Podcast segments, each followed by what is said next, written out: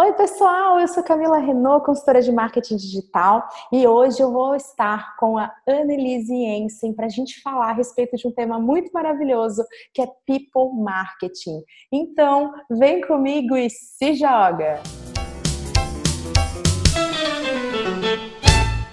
Oi, Anne, que prazer estar com você aqui. Por favor, se apresente e conta pra gente o que você quer ser quando crescer. Oi, Camila. Oi, galera. Boa tarde. Então, eu sou Annelise Jensen, sou professora de marketing, venho da área de inteligência de mercado, da pesquisa de tendências e atualmente trabalho com projetos ainda e faço produção de conteúdos EAD na área de marketing.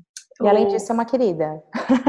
Ah, amada. Enfim, eu e a Camila a gente se encontrou e trocando umas figurinhas, a gente quis trazer para vocês um tema bem atual na área de marketing, que é o people marketing. Já existe aí no mercado desde 2015, mais ou menos, mas vocês ainda vão ouvir falar muito sobre isso. Pois é, vamos lá, vamos começando a nossa conversa explicando para quem está ouvindo a gente qual que é o uhum. conceito do people marketing, como que ele se insere aí, né, no contexto atual do nosso cliente. É, antes da gente entrar no conceito propriamente falando, Camila, eu quero trazer para as pessoas um pouquinho de como é que está esse consumidor brasileiro, né? Quem são as pessoas com quem a gente está lidando nas redes para poder compreender um pouquinho melhor o conceito. Então, para a gente entender quem é o consumidor e usar essas informações a favor das empresas, é preciso que a gente entenda o cenário que a gente vive hoje, né? E os fatores que influenciam ele. A gente tem estudos aí da NZN Intelligence que afirmam que 82% dos brasileiros que têm acesso à internet, Camila, já se renderam a compras online. Isso indica para a gente que essa modalidade está se consolidando cada vez mais que ela faz parte da vida das pessoas. Já tem 74% das pessoas dizendo que preferem fazer compras online em relação a fazer compras nas lojas físicas. Veja que esse é um dado bem expressivo. Eu, eu tô nessa estatística. Eu amo comprar online, amo. É, é. para mim uma experiência mais completa. Eu gosto e eu uso bastante é, até para a mesma experiências off, eu tendo a fazer uma pesquisa online antes e aí uhum. Comprar. A experiência é. online para mim é muito agradável, tá? Então, só que aí todo mundo vai dizer, poxa, Camila, mas você trabalha com isso. Não, gente, uhum. não foi sempre assim. Durante um período eu preferia fazer compras offline porque não tinha uma experiência tão boa pelo celular. As lojas não eram tão eficazes, mas hoje a gente tem empresas se especializando tanto e tão preocupadas em gerar uma experiência maravilhosa que uhum. isso né, vai trazendo um gosto maior para o consumidor de comprar assim, né? Sim, isso tanto é verdade que tem esse, essa mesma pesquisa revela que 37% das pessoas já estão dizendo que fazem uma compra online pelo menos todo mês. Então veja que é muita coisa. E o que a gente percebe por trás disso, Camila, é que na realidade o que, o que, que acontece? Os hábitos de consumo das pessoas estão mudando. E as pessoas têm priorizado aspectos como agilidade, comodidade, como preços melhores, como condições de pagamento, como praticidade, né? Então o que, que a gente precisa entender? A pessoa entra na internet mas apesar disso, ela não faz uma aquisição imediata. As pessoas têm procurado consultar como que é a reputação das lojas em plataformas do tipo Reclame Aqui, a fim de descobrir se as lojas são confiáveis. E aí você tem cada vez mais pessoas demonstrando que estão investindo tempo para fazer pesquisa em busca dos produtos que elas querem adquirir antes de fazer a compra efetivamente. E aí, uma vez tendo feito as compras, a gente também percebe um comportamento associado interessante, Camila, que é notar que as pessoas passam a fazer compras sempre nos mesmos e-commerce, como um lugar que se tornou um lugar seguro, um lugar de confiança para ah, elas. Perfeito. Então, é, então, assim, essa é ideia desse consumidor que a gente chama de 3.0, que é um consumidor conectado, que tem muita informação à sua disposição, que tem muito mais opções do que antigamente, e que por isso mesmo acabou se tornando mais crítico, mais seletivo, mais exigente nas suas escolhas. É ou não é verdade? O nosso consumidor, é, o nosso cliente, ele é um comprador profissional, tá? Então, é. essa questão da informação. Primeiro, a gente tá, eu estava conversando recentemente aí, a gente estava em conversa de bastidor também, né, mostrando que uhum. não adianta, nosso cliente, ele está muito informado. E não se inventa coisas novas, acho que desde a Idade Média. Tudo é uma leitura. Então, a concorrência, a comoditização, o que para as marcas é, uma, é um super desafio. Uma outra coisa que eu adoro falar a respeito desse consumidor, desse cliente que entra várias vezes na loja até tomar a decisão de compra. Quando ah. a gente fala de atribuição de canais, de, da importância de você fazer, por exemplo, redes sociais e e-mail marketing, hoje uhum. a gente não, não leva mais em conta só o primeiro ou último clique do nosso cliente. A gente olha toda a jornada dele, porque os clientes entram várias vezes na loja, mesmo virtual, para tomar uma decisão. A gente tem muito mais impulso, só que lembra, internet ajuda nessa parte racional. Então, alguns anos atrás, a loja virtual era assim, o cara entrou e estava decidido a comprar. e aí você falava assim, nossa, quando eu disparo o e-mail, eu vendo. Hoje não é mais assim, né? Porque nós temos muita concorrência e muita informação. Esses são dois pilares importantes para a gente entender esse especialista em comprar e especialista em internet, que é o nosso cliente. É, tá bem destacado isso. É. O fato de que antes, então, as empresas elas estavam nessa posição muito confortável, muito detentoras do poder na relação comercial. E hoje a gente vê que o quadro se inverteu. Na realidade, é o consumidor que exerce poder, influência, aquele consumidor empoderado sobre as é, empresas. Então, na função de encantá-los, de correr atrás e de trabalhar para fidelizar esse cara, né? Que é, aderiu com muita facilidade a essa transformação digital que a gente tem percebido percebido aí nos últimos anos. Tanto é verdade, Camila, que a gente tem aí o fenômeno dos apps, né? Você tem as fintechs e os serviços financeiros inovadores ou modelos de negócios como Uber, né? Que até um tempo atrás a gente nunca imaginava que existiriam. Isso, perfeito. A gente, eu até, é, é, a gente já gravou podcast aqui usando o, o exemplo do de Uber aqui sobre uhum. ah, como é que foi, como é que era essa aderência, como é que foi essa proposta de valor e mostrando como a tecnologia pode trazer é, benefícios com modelos de negócio inovadores. Então, ver que modelar negócio não é uma coisa nova, mas a tecnologia traz inovação. E aí me e... conta, Anne, como é que é essa história assim, disso tudo nesse cenário? Como é que o people marketing se insere nisso, nessa ah. realidade desafiadora? Porque a gente, é, então... oh, meu Deus, me ajuda, né? Então, como é que é? Pois é, no meio dessa coisa toda aí que você falou que nada se, se inova, na verdade ela se transforma, o people marketing ele surgiu aí num, num momento que as empresas perceberam que era preciso pensar em soluções e estratégias digitais, mas que fossem voltadas para pessoas, que pudessem é, atender aquela extensão do famoso composto de marketing que seria o P de pessoas, né? O P de people marketing. Então, uhum. houve uma consideração de que antes de mais nada, por trás de números, de dados, de analytics, existem consumidores, que são seres humanos dotados de desejos, de opiniões, de sentimentos e histórias de vida. Foi nesse contexto, mais ou menos, que a metodologia surgiu. E aí, Camila, para a gente explicar para as pessoas, é, qual que é a principal proposta dessa metodologia? É enviar recomendações de produtos que sejam o mais aderentes ao perfil do consumidor por meio de uma comunicação que seja também o mais personalizada possível, aquilo que tem se chamado de comunicação humanizada. Então, é um processo de automatização de marketing em partes, mas que tem como foco a experiência do cliente. Ai, que ótimo. Então, olha só, a gente tem experiência que já foi tema de podcast por aqui, né? Então, uhum. explicando né? Que a experiência, eu brinco que experiência assim, você pega tudo que existe sobre marketing, tudo que você estuda e você põe numa mesa aquele monte de coisa e fala, tá vendo? Isso é experiência né, sobre a jornada, sobre os pontos de, de contato. E você usou aí um termo maravilhoso, que vamos lá, marketing é para pessoas, não existem pessoas digitais. Por trás do mouse, por trás do celular tem uma pessoa com emoções, com desejos, com medo. Mas uhum. a gente também pode usar a tecnologia e, por exemplo, ferramentas de automação para gerar uma experiência personalizada. Então, vamos, vamos dizer que personalização é um ponto bem central numa estratégia pensada em pessoas? Sim, sim. Eu acho que a gente pode dizer, Camila, que o people marketing ele é uma evolução do marketing personalizado com toda certeza. Na medida em que o que, que acontece? As, as pessoas passam a, a serem impactadas por ofertas cada vez mais assertivas e através de uma linguagem que vai tentar tocar elas de alguma maneira. Não é mais aquele marketing que você fazia a mesma mensagem e disparava a mesma mensagem para todo mundo da mesma forma. É, é esse tipo de estímulo que hoje em dia não convence mais, né? Não tem efetividade.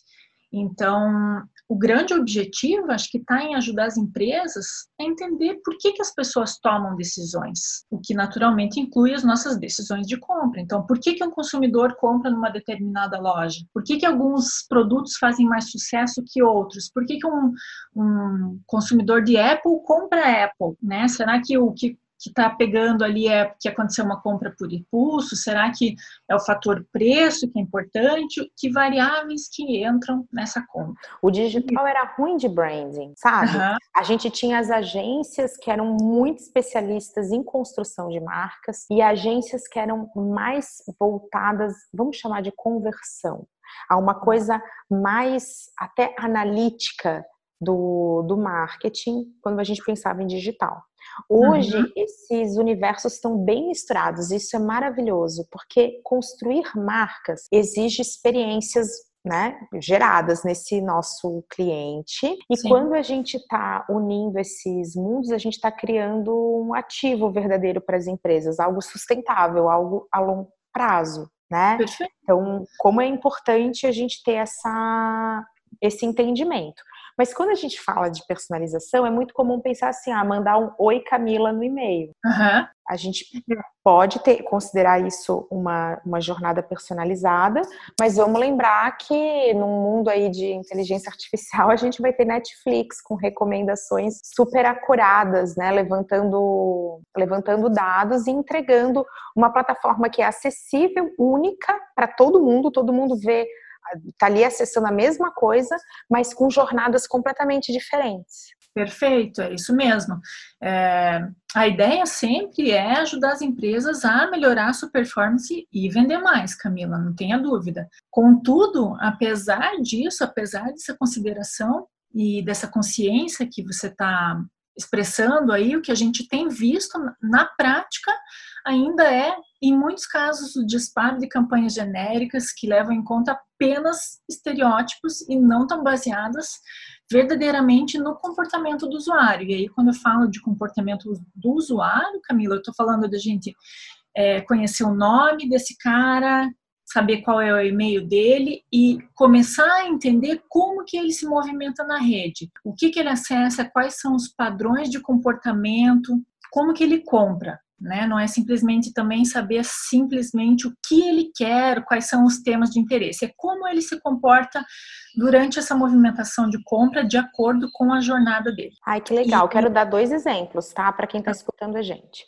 Número tá. um, se você utiliza e-mail na sua estratégia, mais do que pensar se o e-mail funciona, não funciona, é bom, morreu, sabe? Vamos fora das polêmicas, pensar que disparar campanhas para toda a base, sem o menor cuidado, sem segmentação, não pode mais acontecer. A gente tem que criar segmentação. E uhum. para quem está no mercado corporativo, B2B, você ter uma informação que é apenas do CNPJ da razão social do seu cliente, você não entender, pelo menos assim, o nome fantasia, onde é que tá, como é que funciona, sabe? E um pouquinho mais para dentro é, seria um paralelo interessante, onde você não consegue fazer esse people marketing, o marketing da experiência, né? Você está simplesmente coletando aí algumas informações, mas você não age, você não, não usa essa informação da maneira mais assertiva. É, é importante lembrar que uma uma, das principais questões do people marketing é realmente fazer essa ultra segmentação. Então, quanto mais eu souber do meu do meu consumidor, tanto mais assertiva poderá ser a oferta que eu estou mandando para ele. E acho que também é importante a gente destacar, Camila, que isso não se confunde com o remarketing, que é, por exemplo, assim, ah, eu entrei na internet e sem querer eu esbarrei lá numa viagem para Roma e de repente começam a aparecer apenas anúncios daquilo, daquilo, daquilo o tempo inteiro, tá? Ai, vamos então... explicar para quem está ouvindo a gente como é que funciona isso. Pessoal, o remarketing é uma estratégia que inclui a geração de listas, listas personalizadas, através de tags, de códigos, né, que capturam dados é, comportamentais do que? De navegação, padrões de navegação, como por exemplo, pesquisei pela viagem para Roma, ou então eu comprei um guia para viagem para Roma e abandonei o carrinho. É, são uhum. geradas listas, são arquivos físicos que ficam nos nossos computadores, os cookies, que hoje abrange até uma discussão importante que fica para próximos capítulos, né, sobre uhum. proteção de dados. Uhum. E a partir disso, a gente tem algoritmos, são regras automatizadas. A gente já está falando um pouquinho de mecanismos de inteligência artificial que conseguem selecionar determinados anúncios que as empresas fazem para seguir impactando esse usuário, esse cliente com essa mensagem. Então, uhum. isso é uma tecnologia acessível, né? O próprio Google tem isso, a gente vê isso no Facebook, e é por isso que quando a gente pesquisa ou compra alguma coisa, principalmente abandona o carrinho, esse anúncio passa a perseguir a gente. Isso. Então, achei importante, assim, a gente deixar claro que são duas coisas diferentes, né? Eu acho que dentro da perspectiva do people marketing, Camila, se a gente fosse dar um exemplo aí para as pessoas para elucidar um pouco mais, então vamos imaginar que a gente tem um site que recebe milhares de usuários, centenas, dezenas, todos os meses. Então, é praticamente impossível que o envio de uma newsletter impacte todos esses usuários cadastrados no site da mesma maneira. E isso tem uma explicação, porque a mensagem que vai impactar, por exemplo, o Diego, que é um cara que já é cliente da empresa e de repente está lá fazendo a sua quinta compra, portanto, uma recompra, ela precisa ser diferente da mensagem que vai impactar o Fernando, que é um rapaz que ainda está na fase de avaliação, está pesquisando que produto e marca ele vai levar. Então, é importante a gente entender o que essas duas pessoas precisam ser motivadas de maneiras diferentes, através de mensagens diferentes, levando em consideração qual é a etapa que elas estão na sua jornada de compra. Qual é o seu perfil? A ideia é, é, a ideia é ser relevante para os dois, né? A gente não quer perder Isso, ninguém. Isso, esse é o desafio. Gente, é, primeira coisa, vamos organizar nossos dados. Eu fiz entrevista esses dias sobre inteligência artificial, até quero já fazer uma provocação, tá? Coisa que eu ouvia bastante no MIT. Era assim, uhum. tá, mas a gente compra coisas amarelas porque a gente gosta mesmo de amarelo? Ou será que a gente começa só a ver coisas amarelas porque um dia a gente viu e aí a inteligência uhum. artificial começa a mostrar esse padrão e a gente fica preso nesse viés. Isso é altas Uau. Discussões, porque a inteligência artificial aprende a partir dos nossos padrões de ações uhum. atuais. Mas será uhum. que eu gosto mesmo de amarelo ou eu só vejo amarelo e acho que gosto de amarelo? Então, isso é um é. papo bem transcendental desse tipo de, de situação que é impossível você ouvir essa pergunta e não pensar. Zé, é. é. O que a gente vê mais, a gente acha que gosta. Então é, é muito louco isso da, da personalização, mas mesmo em entrevistas sobre, quando me perguntam sobre o que há de mais avançado na inteligência artificial, de cara, só tem uma coisa que todo mundo tem que ter igual. Empresa uhum. pequena, super capitalizada, aquela que está correndo atrás, que é a organização dos dados, tá? Isso. Dados desorganizados não são informação. Então, ó, quero dar o um exemplo mais básico, mas que, que todo mundo pense com carinho nele.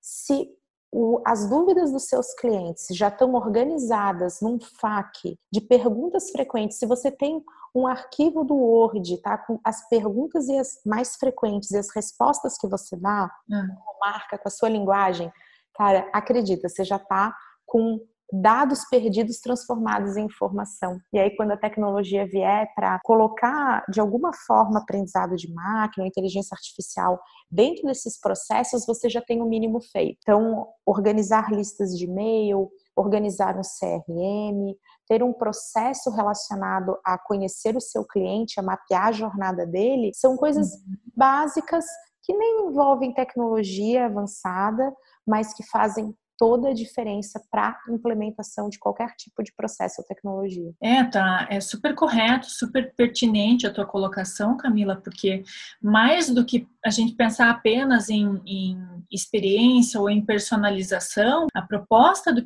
people marketing, ela está em auxiliar as pessoas efetivamente na escolha daquele produto que vai ser melhor, que vai ser o mais adequado para elas. Então, a perspectiva não é simplesmente vender por vender, até porque se o consumidor isso hoje, ele já tende a abandonar um pouco a marca, a empresa, né? Ele quer notar que a empresa tem uma preocupação com ele, que ele está sendo objeto de uma atenção especial, se sentir único, se sentir cuidado pela empresa, é, né? Exatamente.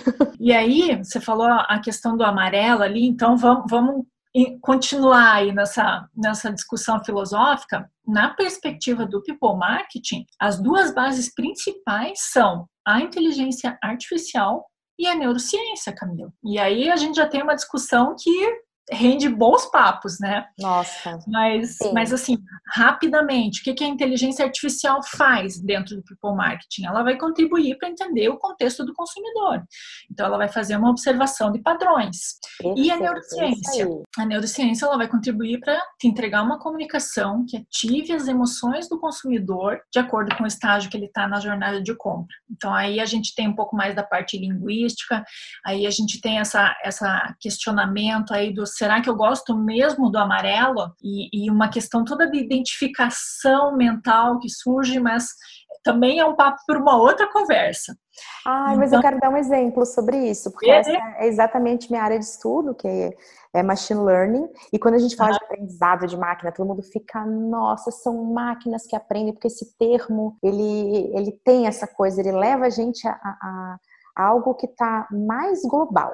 Mas para todo mundo entender o que é machine learning, é, isso é uma aplicação de inteligência artificial para reconhecimento de padrões. E quando a gente reconhece padrões, a gente começa a compilar dados, e quando a gente entende muito bem esses dados e a gente tem um volume adequado estatisticamente, é, essas aplicações podem fazer previsões. Então, eu quero uhum. dar um uhum. exemplo que todo mundo conhece, que é quando a gente está fazendo uma busca no Google, ele traz uma sugestão e você fala, ah, já achei o que eu queria procurar. É porque uhum. o Google tem muitos dados, compila isso, né? E ele sabe, opa, pelo, por base dessa usuária, onde é que ela está, as buscas que ela faz, nós somos monitorados o tempo todo, é, ele começa a fazer sugestões e você acaba encontrando o que você queria é, procurar. E isso acontece através de um mecanismo de inteligência artificial que é o machine learning. Isso também está no corretor do celular, quando ele vai começando a fazer sugestões, né? São situações da aplicação. E quer ver um exemplo de como isso pode ficar atravessado, Anne? Isso é um exemplo que eu ah. adoro, que é o exemplo da Target. A ah. Target desenvolveu algoritmos super avançados para fazer predições sobre o comportamento de seus clientes. E aí, né, aquela coisa muito legal, é, olha como, como a ciência de dados pode ajudar o varejo, e ela conseguiu identificar mulheres no estágio inicial de gravidez pelo comportamento online. Isso é totalmente possível, assim como o Facebook consegue nos entregar um público semelhante a partir de uma lista de clientes. Ele reconhece uhum. padrões que o ser humano é muito ruim de reconhecer, porque não consegue trabalhar tantos dados ao mesmo tempo. Sim. E entregava e falava: olha, tá vendo essa pessoa aqui? ela provavelmente está no estágio inicial de gravidez e eu vou mostrar é, produtos, eu vou sugerir produtos, olha só, personalização total, é, que para isso, para esse momento de vida dela. Isso não é legal? Não parece? Nossa, é, é, fantástico, né? e é uma coisa deu que... errado. Isso deu errado. Olha só. Ah! Esse é o exemplo perfeito de quando a gente exatamente do que você falou, da inteligência artificial com a neurociência. Olha a divisão. Um uhum. é dados, né? É predição, é padrão. Aí você fala, cara, encontrei a solução. Estatística, né? Eu consigo uhum. entender que, é, que essa mulher, ela tá, no, ela provavelmente está grávida, então vou mostrar isso. Só que uhum. era um estágio tão inicial que essas mulheres às vezes não tinham compartilhado isso com ninguém ou isso ainda estava num ciclo muito seleto. E de repente a Target estava falando assim: você quer comprar fraldas? E sabe qual era a sensação que aí vem a neurociência para dizer? É. Estão invadindo a minha privacidade. Perfeito, é isso aí. Estão invadindo o meu espaço. Como assim? A Target está me espionando. E o efeito era o contrário. Então, olha como é importante, a tua fala foi perfeita, bem ali na, na onde a gente tem que agir que de nada adianta você ter informação, predição, olha isso, se você não entender o comportamento. Porque yes. o que a Target teve que fazer?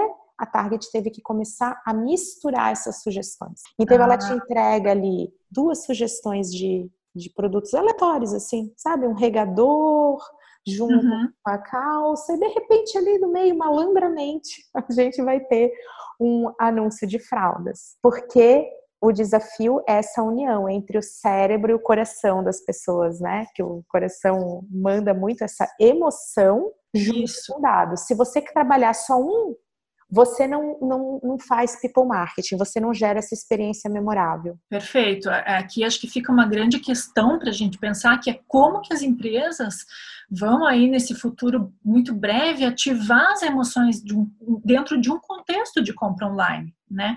Por exemplo, Camila, vamos entrar então um pouco na jornada de compras. Lá na fase de descoberta, fase inicial, meu consumidor ele tem um problema, às vezes ele nem sabe como resolver esse problema. Vamos supor que a gente precise comprar roupas de ginástica novas, porque as nossas não servem mais. Então veja, a empresa em si ela tem uma oportunidade super grande de estabelecer uma comunicação que seja empática, que seja afetiva, e os dados da neurociência que apontam isso. E aí é só depois disso, uma vez que se identificou qual é o problema, que o consumidor vai passar para a fase de avaliação, de consideração, que é o momento onde o que as lojas podem oferecer, apresentar os seus produtos, mostrar quais são as soluções. Então, se de repente eu tenho um tecido tecnológico que me, me faz suar menos, poxa, já é uma coisa fantástica. Então, perceba esse alinhamento de discurso que a gente comentou aí. Não adianta nessa fase, por exemplo, eu querer dizer assim, olha, clique e compre, últimas unidades. Isso, alinhamento da comunicação, respeitar a é, jornada. que a pessoa está só avaliando ainda, ela não se decidiu. Depois que ela decidiu, de acordo com as suas possibilidades, é importante frisar isso, aí sim ela vai passar para a fase de conversão, que é a terceira fase da jornada. O consumidor está pronto efetivamente para o fechamento. E é depois disso, então, que a gente chega lá na última fase, que é a fase da retenção, aonde uma avaliação positiva ela é essencial para que novas compras aconteçam. Portanto, precisa haver satisfação do consumidor aí para que as recompras e a fidelização ocorram. Isso em cada etapa. Atropelamentos da jornada são vendas perdidas. Né? Perfeito, perfeito. Estragada. Adoro dar aquele exemplo. Ah, a gente até Porta dos Fundos já falou sobre isso, né? Que a pessoa está entrando assim na loja e vem, ah, oi, posso te ajudar? Ah, não, eu só tô dando uma olhadinha. Ah, tá bom, você pode dar uma olhadinha, mas sabe o que, que é? Eu tenho um filho, tá? E começa a fazer toda uma zoeira em cima é, dessa abordagem de um vendedor. Por que, que tem uma zoeira? Por que, que todo mundo se identifica, né? E aí pode ser engraçado, pode virar um conteúdo humorístico, assim. Ah. Porque é, houve um atropelamento da jornada. Você estava olhando, procurando, você nem sabe o que você vai encontrar. Isso. E aí aconteceu um momento em que já te leva para a etapa da escolha. Etapa da comparação, né, que é o momento que um profissional de vendas vai entrar. Ele é muito, ele vai estar tá muito mais coerente para te ajudar a escolher, para te ajudar no momento do provador, vamos lá, tentando trazer assim uma analogia do mundo offline, também chamado de vida real, é, uhum. do que no momento da busca, que é quando você está curioso e olhando, esperando aquele gatilho, né, que a neurociência vai tentar explicar, os gatilhos que já estão aí, tem pesquisa dizendo que gatilho não é tudo isso que a gente acha que é. Então, pois é, é esse respeito que tem que rolar, né? Respeito da jornada do nosso cliente. Eu ia comentar justamente isso, né? Quando você entra e, e, e há essa situação toda, o que acontece do ponto de vista mental? Há uma reação de fuga. A pessoa imediatamente vai entender a sair da loja, ou, enfim. E aí acontece a mesma coisa com os e-mails, né? Se você recebe campanhas que não são assertivas, comunicações que não são direcionadas, o que a gente tem percebido hoje é que as pessoas estão ignorando, né? Tem até um termo que chama banner blindness, está sendo usado dentro do people marketing para isso, que é uh, o anúncio pode estar tá ali pulando na sua tela, pode estar tá implorando para você fazer um cadastro, mas se você não quiser, se aquilo não, não te tocar de alguma maneira, não vai acontecer. E esse custo para as empresas é importante a gente salientar que é muito alto. Então, se o cara te marca como um spam, né, aí aí acabou, né? Nossa, banner blindness é a cegueira para banners, tá, gente? Quem tem e-commerce fica de olho nisso, porque isso depende muito do nosso cliente. Algum, uhum. isso, cada loja, cada marca tem sua particularidade. Porque olha só que interessante, as pesquisas vão mostrar que apenas 3% dos clientes, dos usuários, vão efetivamente olhar com atenção para um banner. E a gente que trabalha com e-commerce dá bastante importância aos banners na home. Mas e vão, vão ter marcas que vão ter excelentes resultados com banners. Então eles vão falar, poxa, o banner da home é o destaque principal, todo mundo quer aquele uhum. espaço uhum. ali. E outras marcas vão ter clientes menos sensíveis a isso. Então medir clique nessa, nessa etapa é importante, justamente porque esse efeito existe de verdade. As pessoas são cegas para determinadas situações, especialmente em publicidade, porque excesso de informação, a gente falou disso no começo, né? Então, assim, é. Informação gera distração, porque é. é demais, aí o cérebro tenta se acalmar, entrar, opa, deixa distrair um pouco essa pessoa porque tem coisa demais piscando. E a gente falou no começo que esse é um cenário, né, do nosso cliente, da gente mesmo. Isso. A ideia, sim, Camila, é que tudo que está remetendo a uma propaganda que, que, que, o consumidor perceba como uma propaganda tem sido um pouco mais é, ignorado, digamos assim, né? Então, por que que aí sim a gente percebe a importância de trabalhar a jornada de compra de, de a ponta mesmo, desde a identificação dos novos visitantes que acessam o site, passando por esse mapeamento comportamental e social da, da, da navegação, da sua compra e, e até chegar depois lá nas ações de retenção, uma vez que aquele usuário já efetuou alguma compra com você. E aí você falou também, acho que é da, da, questão do acompanhamento. Então, de forma objetiva, que métricas que a gente pode usar para acompanhar o people marketing? Você pode usar a taxa de recompra, que vai te mostrar se aquilo não foi de repente uma compra pontual, uma compra por impulso. Você pode usar a taxa de cliques. Você pode observar tempo de visitas ou a quantidade de páginas visitadas ou mesmo até a taxa de cadastro, né, que também vai te mostrar quantas pessoas de alguma forma estão interessadas ali no teu negócio. Ah, lembrando então, sempre, questão... a gente começou falando de pessoas e a gente está falando de pessoas de novo.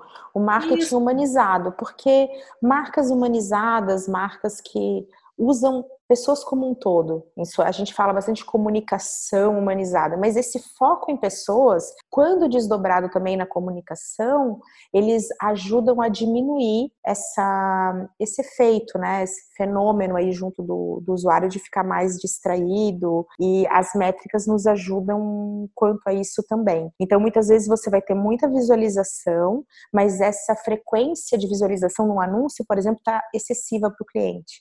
E aí, ao uhum. invés dele ficar feliz em te ver sempre, é aquele anúncio que fica, que parece que interrompe, que irrita, né? Quem é. ouvindo a gente já passou por isso, o YouTube aí campeão de gerar esse desconforto, né? Você até tem pesquisas aí que mostram que a rede social na qual as pessoas são é, mais tolerantes com os anúncios é Instagram, tá? YouTube uhum. bem menos. Você tá querendo consumir aquele conteúdo e aí no meio do, do, do teu vídeo aparece alguma coisa. Isso tende a irritar mais os, o, os nossos clientes. Então, olha uhum. só a importância de contrastar é, métricas ao longo do funil e não olhar só a visualização. Senão você pode ter um monte de visualização e você não tem clientes satisfeitos. E esse Perfeito. é o nosso objetivo, satisfação. É emoção, é o coração e o cérebro, né? E é. não robô, não clique, viu. Isso não, não é o nosso objetivo é, nesse momento. É, a ideia é ser relevante, né? Construir enredos que sejam autênticos, que sejam uh, alinhados, e, e, não é à toa, Camila, que através dessa, dessa comunicação, do, do, discurso linguístico, você vê grandes empresas aí, como Natura, como Nike, como Consul, como Ponto Frio, aderindo para essa metodologia. Porque já se tem aí alguns dados que uh, o People Marketing tem aumentado em até três vezes e meio mais as conversões de acordo, de acordo com a Social Miner.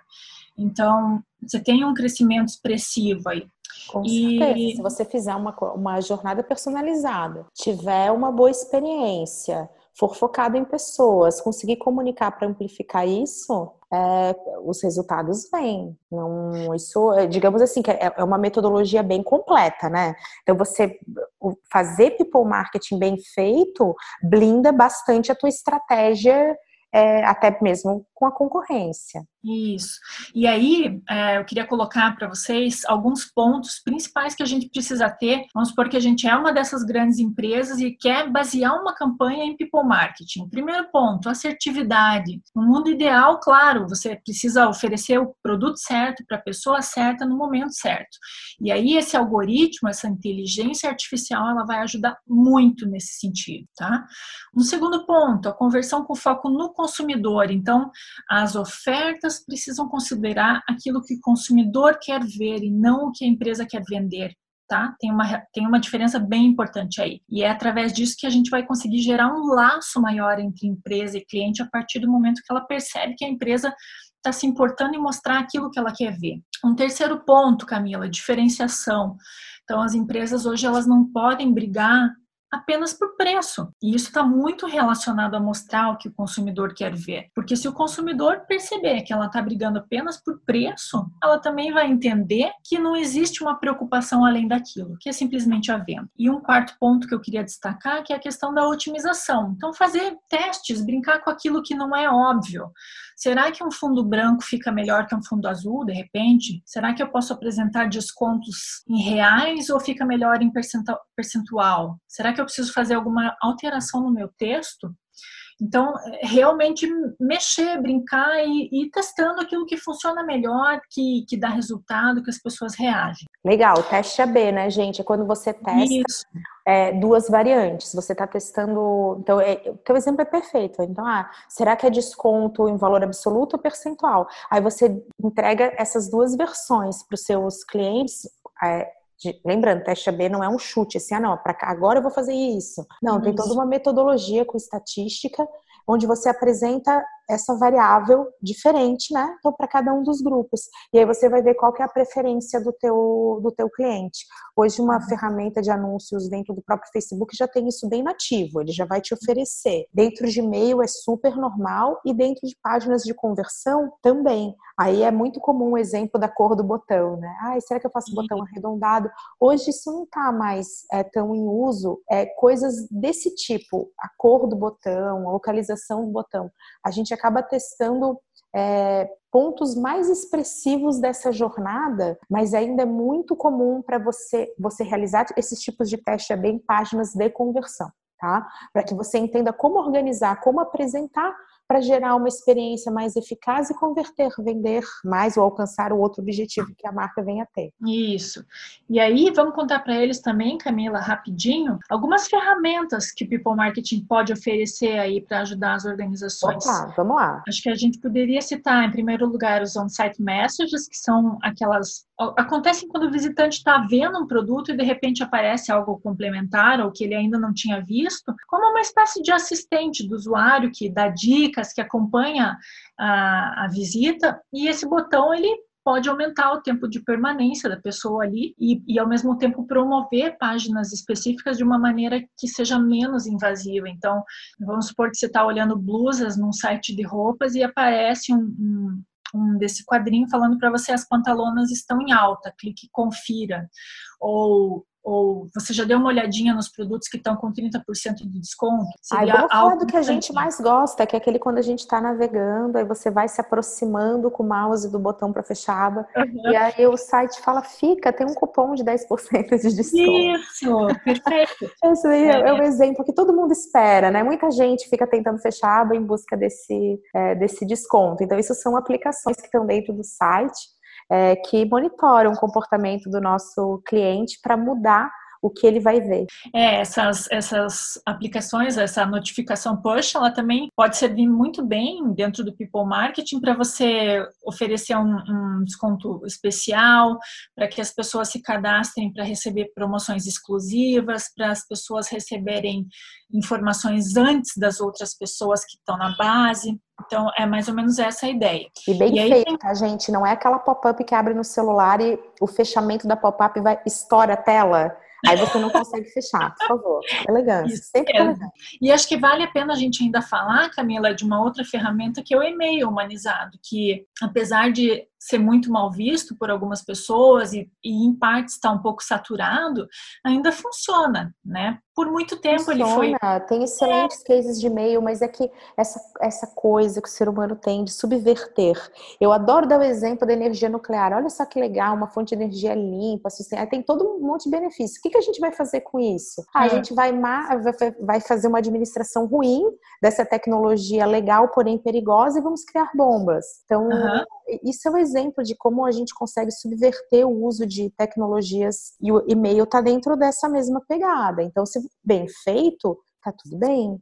O problema é, é a aplicação. Por muito, gente, muito tempo, é, o que acabou acontecendo é que a gente recebia é, ofertas que eram um pouco aderentes com o perfil. E isso fez com que a ferramenta acabasse é, banalizada, era mais do mesmo. Então, o consumidor percebia que você, de repente, recebia um texto padrão e que só o teu nome lá em cima estava alterado. Nossa, e o então, spam? O spam, eu, eu, sinto que isso ainda, ainda existe. Eu, infelizmente, ainda sou impactada bastante por sim, sim. alguma coisa que, de repente, você começa a receber, você fica, gente, tenho certeza que eu não assinei nada disso. Exato. Nossa, eu ele monta. Falso, hein? A gente, o, o, quando acontece, ai meu Deus, mas os e-mails eles são falsos. Claro, porque o que, que o consumidor vai fazer se ele foi obrigado a usar é. essas técnicas? Então, é, essas são algumas das ferramentas aí que as empresas podem utilizar para trabalhar people marketing. Então, entender como as pessoas tomam essas decisões, poder unir a inteligência artificial a uma comunicação humanizada, isso é o futuro, tá? É o futuro da, do marketing, do relacionamento, do one-to-one, -one, é, do e-commerce, né, vem alterando as formas como como está sendo feito o marketing online,